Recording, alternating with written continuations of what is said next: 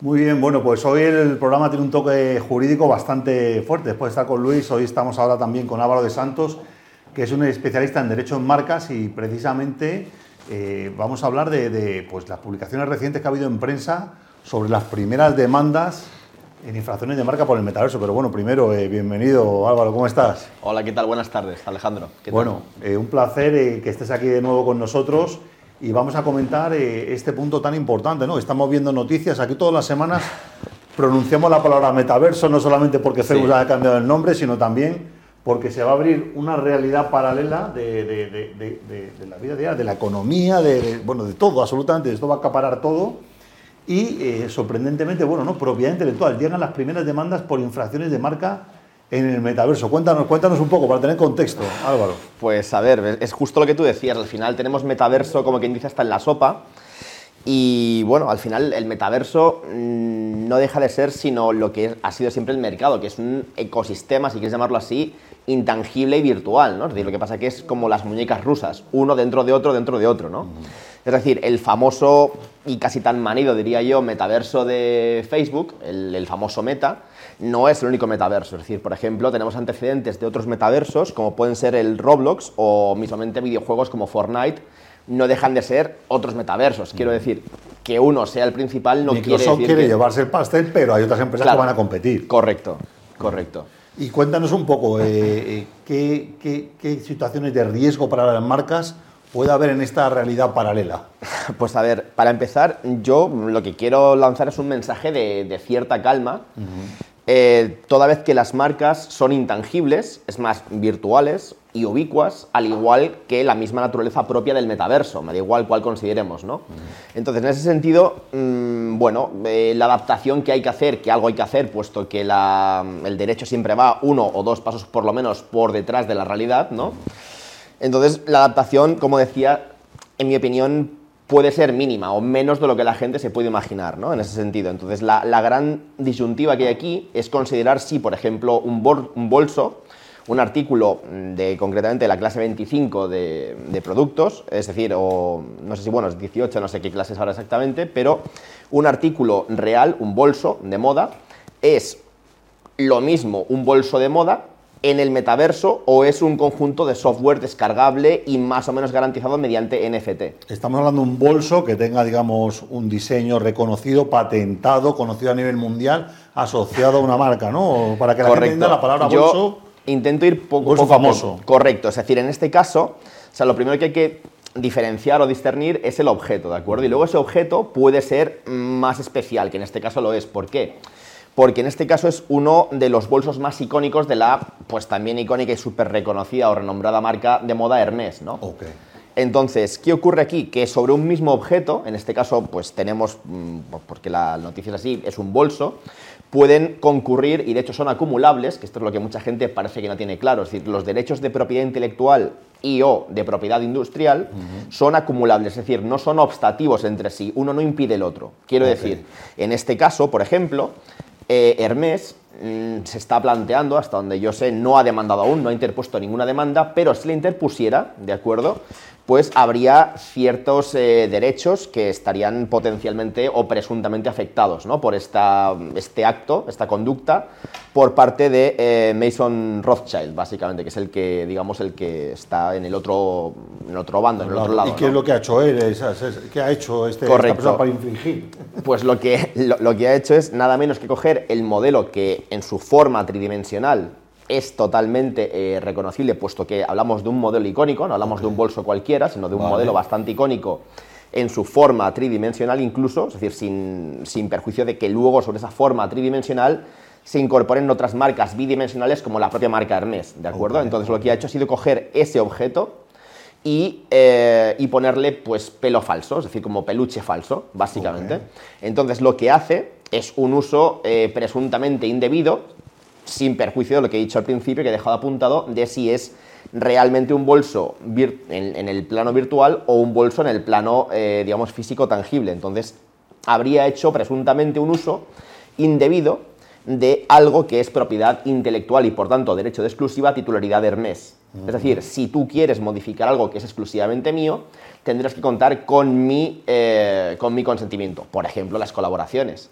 Cuando se incorpora a un cierto producto propiedad o titularidad de una marca de un determinado origen empresarial, lo que se está haciendo es una colaboración. Yo te doy permiso y ambos ponemos nuestras respectivas marcas en el mismo producto, ¿de acuerdo? A fin de generar pues, una Eso se llama licenciar, ¿no?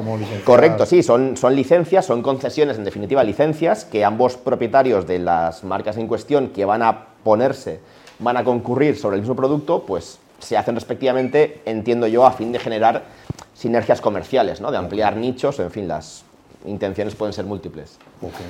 Y cuéntame, eh, tenías ahí también anotado otras marcas que también han sufrido eh, experiencias un poco similares, ¿no? Sí, a ver, eh, en realidad la, presencia de las marcas en el metaverso, en sentido amplio, entendido metaverso como sentido amplio, ¿no? Eh, pues en fin, esto de Hermes simplemente es, un caso más. Pues por ejemplo, ya hubo casos como por ejemplo Gucci, que en otro metaverso que se denomina Roblox, pues, eh, bueno, pues se dio cita en ese marco virtual, por así decirlo, una, exposición de arte, de arte contemporáneo y concretamente eh, de, instalación. Entonces ahí, pues como instalación, Gucci, eh, digamos, puso o expuso, mejor dicho, sus escaparates, por ejemplo. Siendo que los escaparates en sí mismos son objeto de propiedad intelectual, cosa que gente no sabe, y en su caso también pueden llegar a serlo de diseño industrial. ¿Qué ocurre? Que al ser derechos intangibles pueden existir al mismo tiempo en infinitos lugares y en infinitos momentos, tanto físicos como no físicos, de hecho es el caso del metaverso.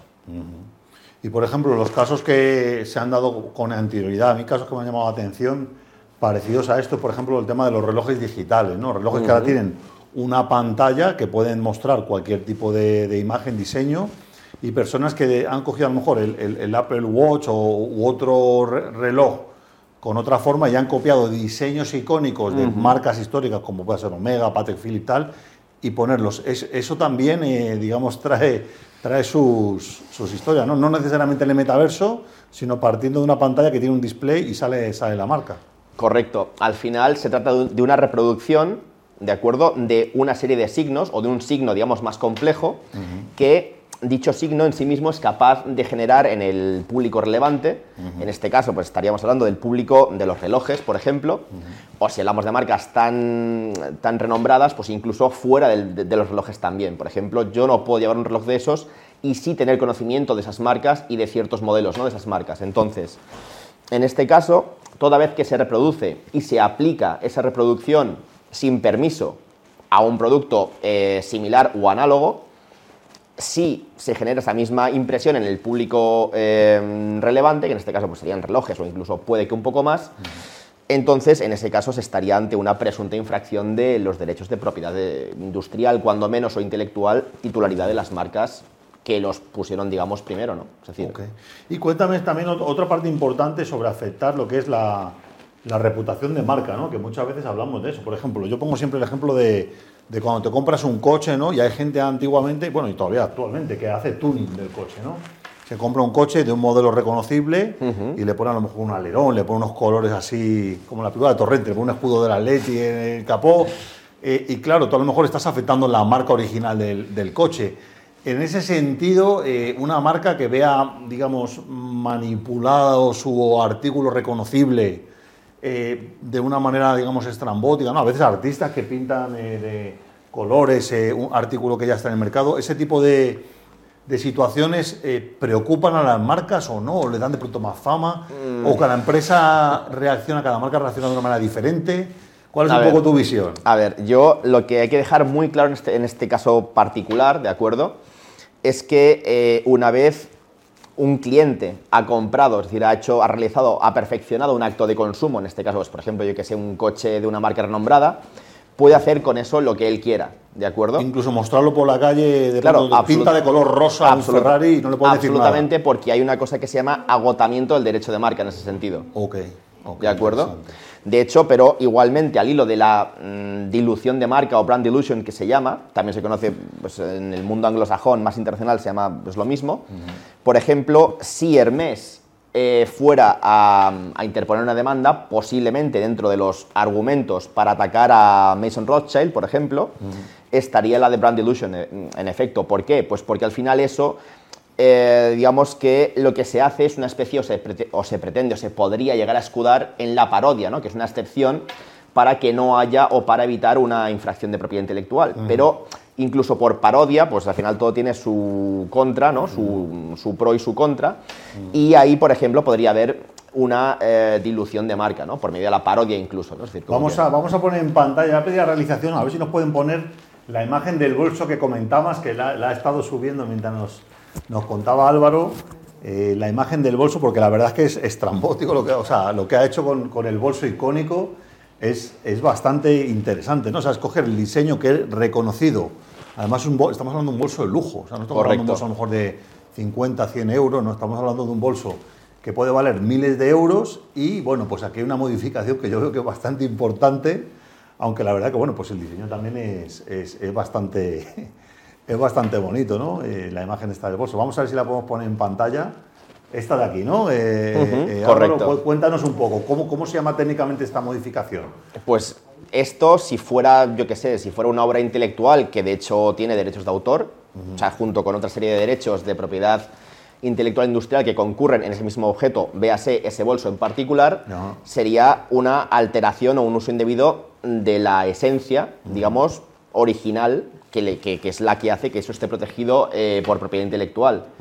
Entonces, em, en este sentido, lo que ocurre es, el principal debate, en mi opinión, es si eso, que también se vende, pero se vende como eh, NFT, es decir, se vende como software, pero se percibe como bolso. Entonces, ahí es donde está más bien, en mi opinión, el, debate de si lo que se infringe es un bolso o se infringe un software. Es decir, eso es un poco, en mi opinión, por reconducir un poco el, el quid del asunto, donde se plantea bastante la... Es decir, si yo voy a proteger un bolso mediante una marca, yo hasta ahora lo registro como una marca dentro de la clase de los bolsos. No dentro de la clase del software, que a priori no tiene nada que ver con los bolsos. Salvo que la realidad cambie y pueda ser necesario, o cuando menos aconsejable a la vista de estos últimos acontecimientos del metaverso, registrarlo también por si acaso dentro de la clase que le corresponde, puesto que las marcas quedan delimitadas o circunscritas por dos principios, de territorialidad y de especialidad. En este caso, el de especialidad haría que, o en mi opinión estaría con la normativa actual sin modificarla, estaría mejor protegido si estuviera registrado tanto para bolsos físicos de tangibles, materiales, como para software, habida cuenta de que esto hace 20 años era impensable. Carlos, tú que trabajas, eh, bueno, has hecho muchos estudios de, riesgo de marcas, ¿no? ¿cómo, se te presenta a ti esta situación, ¿no? Para, una, para potenciales empresas, de pronto, pues empresas de aquí españolas que tengan eh, sus diseños, sus productos y de pronto empieces todo el metaverso. Eh, Hombre, yo creo que aquí hay dos puntos de vista, ¿no? Eh, uno puede ser el, el financiero que dice, eh, Hermes tiene una marca que tiene un valor y entonces si alguien la usa, pues de algún modo está, está aprovechándose de ese valor. Y otro sería el punto de vista del, del que se ocupe de la reputación de la marca que se podría preocupar más bien de otras cosas, de si le favorece o le perjudica.